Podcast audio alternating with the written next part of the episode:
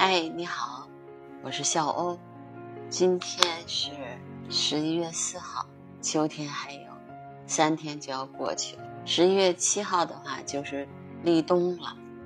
我觉得无论如何要抓住秋天的尾，去欣赏一下秋天的景致，不管是红叶呀，还是银杏呀，还是你热爱的其他的鸟类呀，都可以。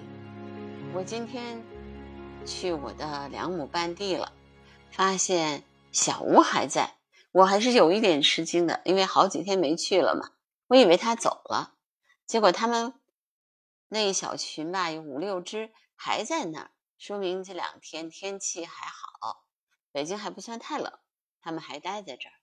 不过我估计冬天的时候他们就离开了，据说搬冬啊。红尾东啊，都回来了。但是最近因为没有去植物园，所以还没有看见他们的踪迹。应该是都回来了吧？因为冬冬候鸟，冬候鸟啊！我现在期盼着太平鸟能够回来，因为去年冬天的时候就没怎么见过太平鸟，还有小太平这两种鸟都是长得比较洋气的一种鸟，样子也很漂亮。但是。去年没怎么看见它，前年真的在植物园拍了很多太平鸟，但是今年呢，好像很少能看见它们。就是去年的冬天和今年春天的时候，太平鸟来的都不多。嗯啊，那今年还我还没有看见有人说它已经来了。我我估计的话，应该差不多了吧，该来了。这两天呢，其实心情不是特别好。当然还是因为通州大宝的栖息地遭到破坏的事情。这里面其实我觉得我们作为志愿者，我们能做的事情很少。我们只是大宝在那的时候，我们去我们去呃保护它，呃防止这个流浪狗呀、嗯拍鸟人啊去惊扰它，嗯防止呃有其他人为的或者自然的伤害。但是其实。对于大宝那个那块栖息地种什么怎么种，嗯，种了以后对会对大宝有什么影响？其实真的不是志愿者能够做的事儿，而是应该是园通州市园林局和当地的呃台州镇政府他们一起来协调。那台州镇水南村他们一起来协调。呃，但是最近呢，就是因为这件事情在网上引起的议论也很多，很多人都说啊。是你们志愿者愿意去去，你们愿意去做这个事情，你们去呃多多事儿的。其实我觉得我们真的不是多事儿，没有人愿意多事儿，对吧？只要那个地方的大宝不会受到侵害，只要他们在那儿能够生存的话，我们作为志愿者，我们就是愿意去保护他们，仅此而已。但是你看，就是我为什么昨天呃发了一个，就是今年大年初六啊。呃，虎年的大年初六，我去值班的时候，呃，我的一些感受，因为那个时候确实有四只大宝，有一雄三雌，在不同的那个地方看见它们不同的样子，然后它们一会儿飞三号地，一会儿飞一号地，一会儿飞二号地，然后呃一会儿合在一起，一会儿又分开，有的时候还吵架，比如说那个那几只三只大宝不理那只雄的。都有可能，就我觉得，就是有很多的故事。但是今年，在这种情况下，你实在很难看见这样的故事了。所以有的时候，野生动物拍摄也好，或者说我们呃去做志愿者也好，其实可能就是那么一瞬间，就是你记录的呃那那一段，可能就是永恒。所以我一直在说，今天的记录就是明天的历史，因为。你觉得稀松平常？每天我去值班，那个三只、四只大宝在那儿，我去记录了它。是的，那只是那一段时间。今年到四月份的时候，他们走了。但是今年冬天的时候，他们还能不能回来？还能不能待在这儿？你都不知道。对我其实一直想拍一个关于这个大宝的纪录片，但是由于各种各样的原因，我都没有拍成。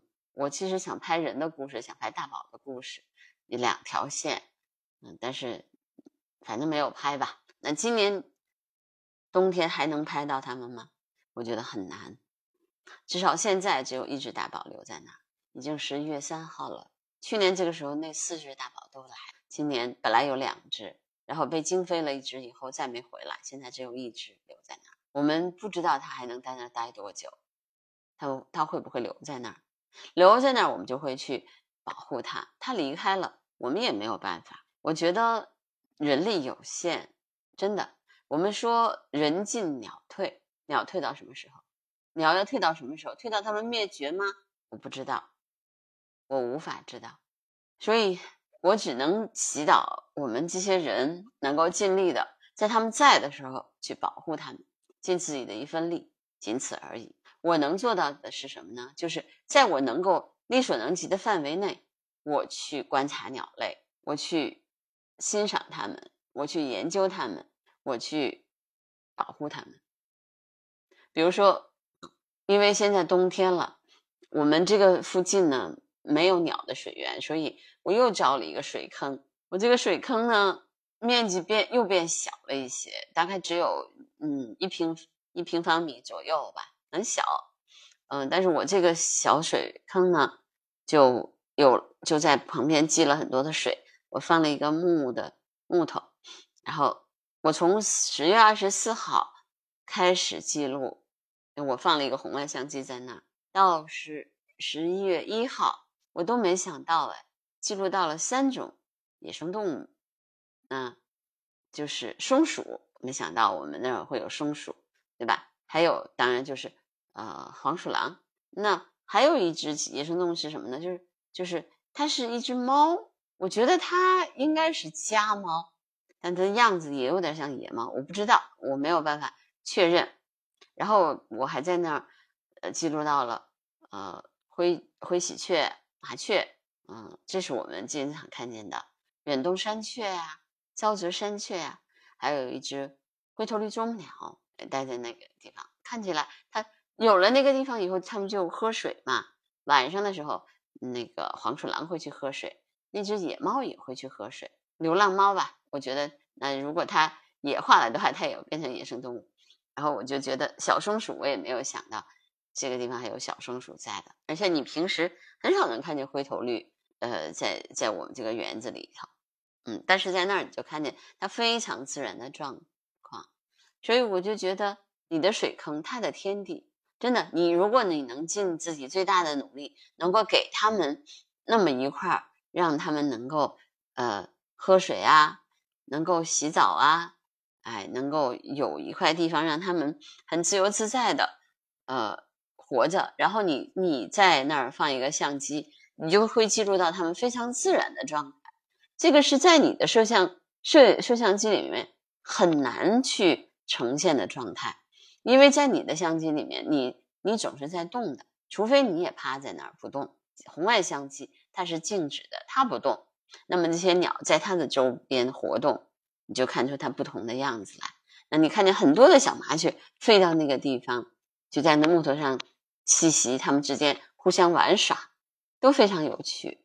真的，我我自从做了这个水盆实验以后，我就觉得其实人真的只是自然界当中的一员而已。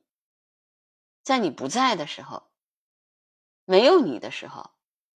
鸟儿们栖息，鸟儿们歌唱，鸟儿们孵蛋，鸟儿们迁徙，跟你都没什么关系。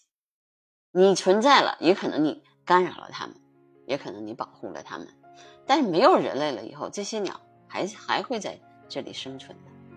所以人类没有那么了不起，我们只是这个世界上最普通、最有趣的生灵。我们能够表达，我们有语言，我们能够彼此交流，鸟儿未必不能，只是我们不知道而已。好吧，那今天的播客就到这儿，拜拜。